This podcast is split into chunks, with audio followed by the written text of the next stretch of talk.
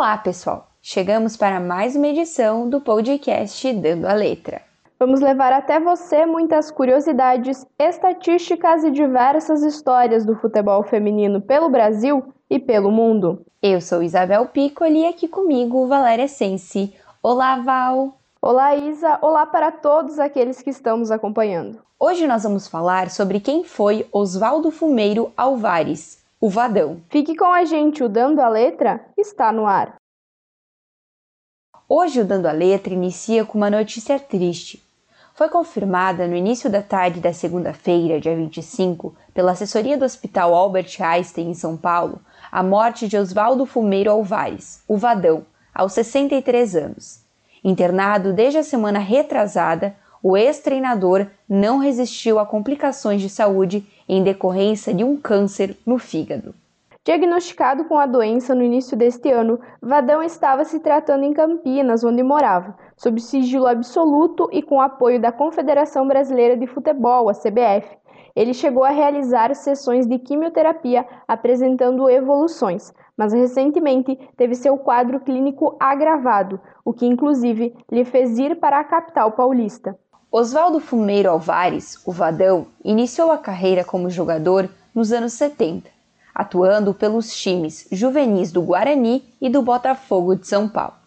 No profissional, passou por Paulista, Velo Clube e Capivariano. Mas foi à beira do campo como treinador que ele fez seu nome, com sua história muito ligada ao futebol do interior paulista, a começar pelo seu primeiro grande trabalho. Vadão ganhou destaque com o Carrossel Caipira no Mojimirim, onde ajudou a projetar Rivaldo, Leto e Valder também. Eram outros símbolos daquele time que se inspirava na Holanda de 1974, com o esquema 352.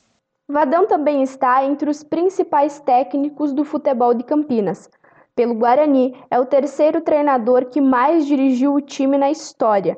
Foram 204 jogos em cinco passagens: 1995, 1997 até 1998, de 2009 a 2010, em 2012 e em 2017 com campanhas marcantes como acesso na Série B em 2009 e o vice-campeonato paulista em 2012, quando foi eleito o melhor treinador do torneio. À frente da equipe da Ponte Preta, Vadão teve quatro passagens. Entre 2001 e 2002, 2005, 2006 e 2014. No Brasileirão de 2005, chegou a levar a Macaca a liderança antes de aceitar uma proposta do Verde Tóquio, do Japão. Foi a sua única experiência internacional. Também em Campinas é conhecido como Mr. Derby, por nunca ter perdido um clássico da cidade, seja por Guarani ou Ponte Preta. A invencibilidade é de nove jogos, com cinco vitórias, quatro pelo Guarani e uma pela Ponte, e quatro empates, três pela Ponte Preta e um pelo Guarani. Ainda em São Paulo, ficou marcado por ter lançado o meia Kaká na equipe do São Paulo, no título do torneio Rio-São Paulo de 2001. Um ano antes, teve uma rápida passagem pelo Corinthians e apenas 21 jogos durante a Copa João Avelanche. Quando se trata do trio de ferro, foram dois times que o Vadão comandou, a Portuguesa e o São Caetano, já no comando do 15 de Piracicaba, foi campeão da Série C do Campeonato Brasileiro de 1995.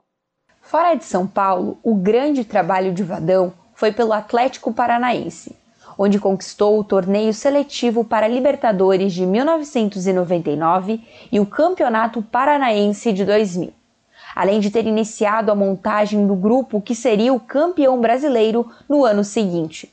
Trabalhou outras duas vezes no Furacão, em 2003 e entre 2006 e 2007, quando foi semifinalista da Copa Sul-Americana. Vadão também deixou sua marca no Vitória, onde conquistou o acesso para a Série A em 2007. Já sua passagem pelo Criciúma foi campeão catarinense em 2013. Vadão passou ainda por clubes como Bahia, Goiás e Esporte, mas nessas equipes teve uma passagem breve e discreta. Depois de passar por tantos clubes brasileiros, Vadão chegou à tão sonhada seleção brasileira de futebol feminino. A história na seleção brasileira feminina começou em abril de 2014, quando estava na Ponte Preta e recebeu o convite da CBF. Em dois anos e sete meses durante o primeiro comando, colecionou conquistas. A Copa América de 2014, Torneio Internacional de Futebol Feminino também em 2014, Campeão Internacional de Futebol Feminino em 2015, Jogos Pan-Americanos em 2015, além do quarto lugar nas Olimpíadas do Rio de Janeiro em 2016. Neste ano, ele foi escolhido pela FIFA o sexto melhor treinador do mundo de um time feminino. Já o segundo trabalho na seleção feminina começou em setembro de 2017. Desta vez, ficou um ano e 11 meses, sendo campeão do Torneio Internacional de Futebol Feminino disputado na China em 2017 e da Copa América em 2018. O último torneio pela seleção foi a Copa do Mundo de 2019, com a eliminação nas oitavas de final para a França, um mês depois do Mundial, foi demitido pela CBF e estava à espera de uma nova oportunidade para voltar ao mercado. Após a morte de Vadão, a CBF fez uma homenagem nas redes sociais e decretou a colocação de bandeiras a meio mastro em sua sede. Marco Aurélio Cunha, coordenador de futebol feminino da CBF, sublinha a personalidade romântica do treinador e lamenta as palavras mais duras que o técnico ouviu ao final de sua segunda passagem pela seleção feminina.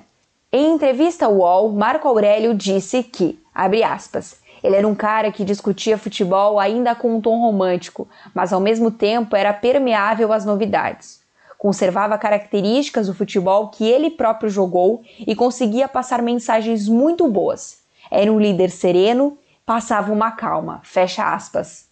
De veteranas a mais jovens, muitas jogadoras têm o que agradecer a Vadão e foram surpreendidas com sua morte.